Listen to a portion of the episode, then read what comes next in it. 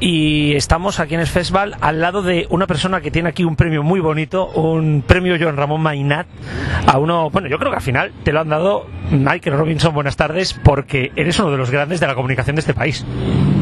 Pues muchas, muchas gracias. Um, cuando me informaron que me iba a premiar con, con Mainat, uh, que que tiene uno de estos premios, uh, Andreu, Andreu Buenafuente, un hombre que admiro un, montón, y el gran maestro uh, Iñaki Gabilondo, uh, un hombre que a mí me ha informado desde hace 30 años cuando pisé España por vez primera, ¿no? Y al imaginar que yo tengo un mismo premio me parece, bueno, me siento un poco farsante, pero tremendamente emocionado. Eh, Estoy muy, muy feliz. No esperaba que me tocaría, tocaría mi fiebre emocional de tal manera, ¿no? Eh, precisamente además este año es muy especial porque esta temporada cumples los 10 años de Informe Robinson. Desde el cierre de, de- del día después, que ahora ha vuelto con nuevas, con nuevas caras, este ha sido tu pequeño niño y madre mía cómo ha crecido. Sí, pues mira, em, tengo una suerte tremenda porque yo me acuerdo cuando em, vine a Canal Plus, Alfredo del Año me pedía ah, que iba a decir el programa de fútbol que siempre quería ver pero nunca había visto. Am, entonces iba yo, am, vino a Londres a hablar conmigo, yo vine a España y luego en un verano voy escribiendo algo y me, y me dice, ay, por cierto, am, no sé si te había dicho, el programa va a salir el lunes a las 8 de la tarde. Y dice, ¿lunes? Y dice, sí. Digo, bueno, todo el mundo sabe qué ha pasado, ¿no? Dice, ya. Ya, pero ah, es un problema. No, no, no, eh, no, no es un problema.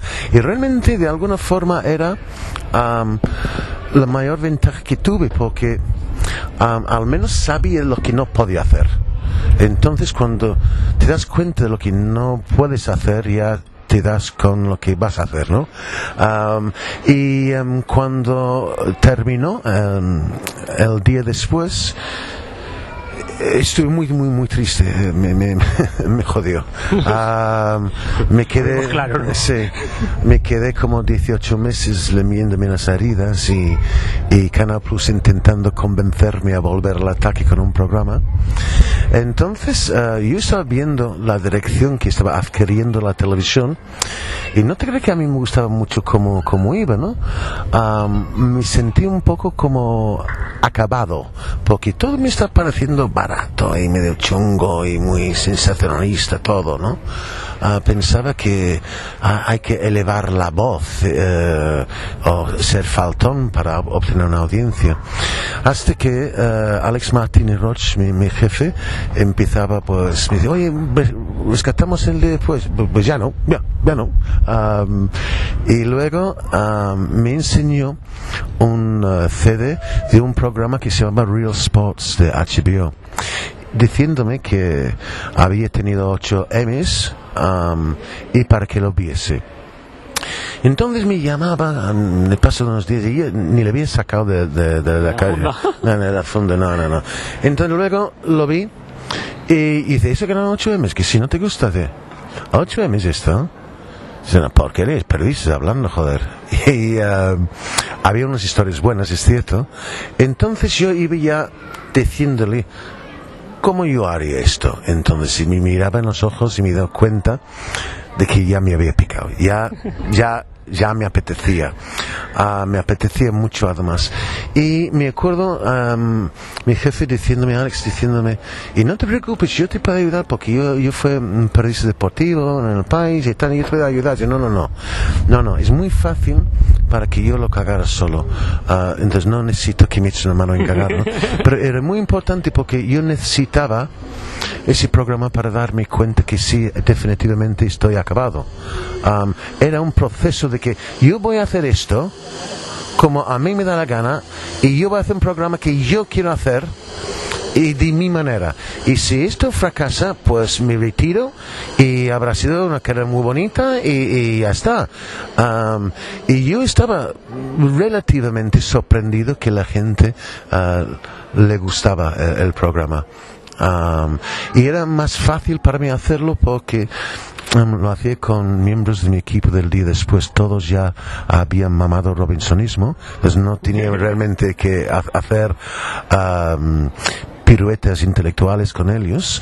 Am, tanto la realización como el periodismo son chicos, como ya había comentado. El nuevo, el nuevo, ah, lleva 14 años conmigo y la gran mayoría entre 27 y 25 años. Eso es estabilidad laboral, ¿eh?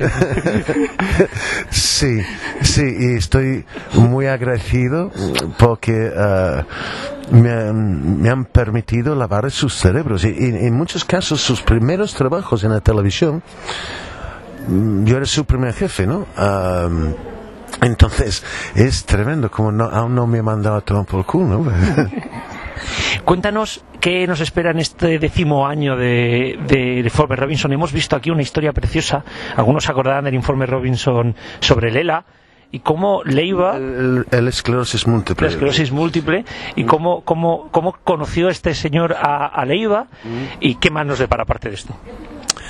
Am, esto, mira, fíjate una cosa, yo me acuerdo de alguien am, mencionándome, bueno, un día voy al carrusel deportivo y Leiva estaba, y yo no había escuchado a Leiva, estaba hablando ya de hace unos años, y tocó en directo, y yo decía, joder, qué bueno eres.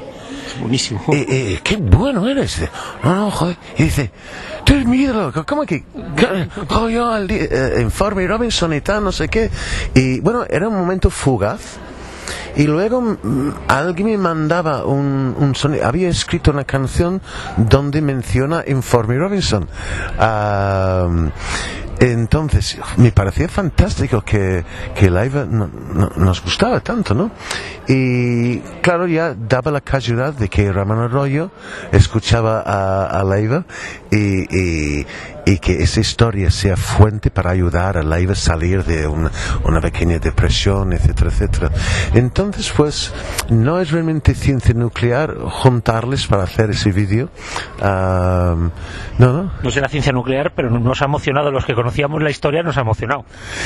Sí, es que, mira, es- eh, vamos, a veces en vez de Michael Robinson me siento Michael Landon. Am, con esa pequeña casa de la pradera, la autopista del cielo, siempre acabas llorando, ¿no? Am, no es un propósito, no es un propósito, pero de vez en cuando cuando rascas el barniz de una historia, de un personaje, sale una, un tsunami de, de emoción, ¿no? Am, porque eso es la vida, no es ni el deporte, ni, ni en particular, ni, ni es, es la vida. Es la vida y utilicemos el, el deporte como un mero pretexto para contar esas historias, ¿no?